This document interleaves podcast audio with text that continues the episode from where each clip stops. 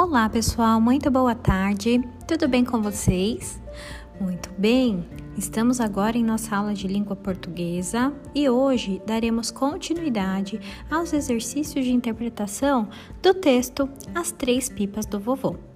Assista a nossa videoaula e nos encontre no Zoom para finalizarmos as atividades.